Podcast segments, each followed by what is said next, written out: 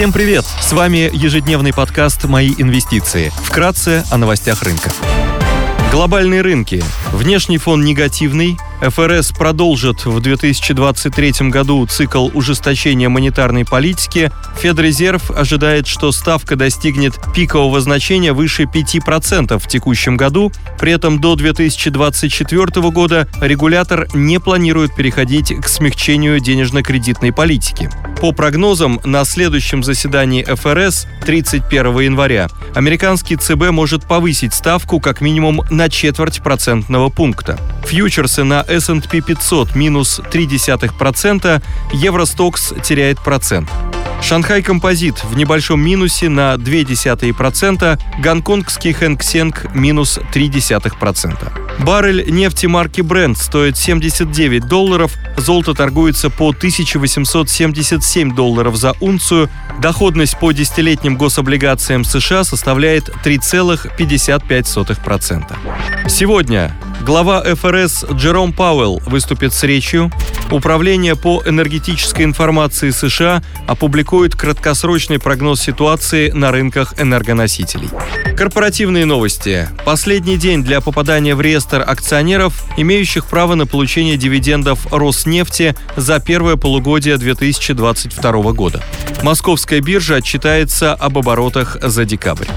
Идея дня только для квалифицированных инвесторов. Байду – китайская компания, предоставляющая веб-сервисы, основным из которых является наиболее популярная поисковая система в Китае.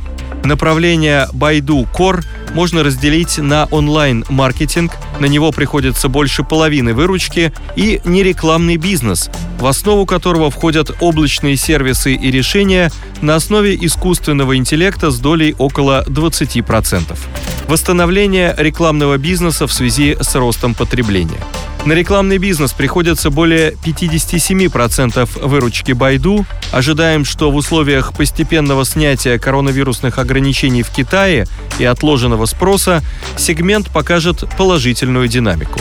По итогам третьего квартала выручка от рекламного бизнеса выросла на 10% квартал к кварталу, что может свидетельствовать о постепенном восстановлении. Ожидается, что на горизонте следующих трех месяцев ключевыми драйверами станут рынки путешествий, потребительских товаров и недвижимости. В условиях замедления роста рекламного бизнеса компания сфокусировалась на росте нерекламного бизнеса. Доля данного сегмента в совокупной выручке выросла до 39%. Компания планирует и дальше усиливать нерекламный сегмент бизнеса благодаря развитию облачных сервисов. Согласно прогнозу China Internet Watch, рынок облачных сервисов в Китае будет в среднем расти на 24% и достигнет 84,7 миллиардов долларов к 2026 году. Согласно отчету IDC, опубликованному в июне 2022 года, платформа AI Cloud от Baidu стала платформой номер один среди поставщиков облачных услуг в Китае. Выручка от AI Cloud выросла на 31% год к году.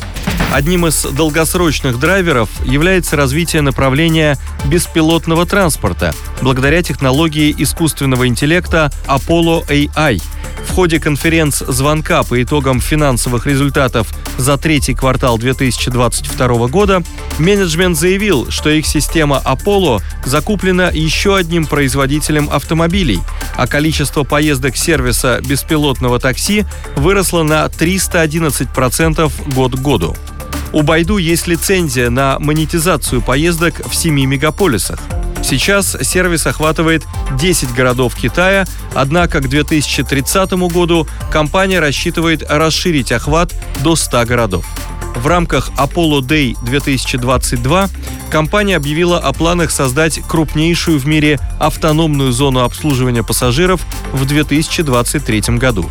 Также менеджмент заявил, что темп внедрения технологии беспилотного вождения растет быстрее ожиданий компании, и теперь ей достаточно всего 20 дней, чтобы запустить сервис беспилотного такси в новом городе.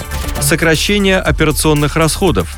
Компания приостановила инвестиции в ряд убыточных проектов, благодаря чему смогла увеличить операционную прибыль на 53%. Спасибо, что слушали нас. До встречи в то же время завтра. Напоминаем, что все вышесказанное не является индивидуальной инвестиционной рекомендацией.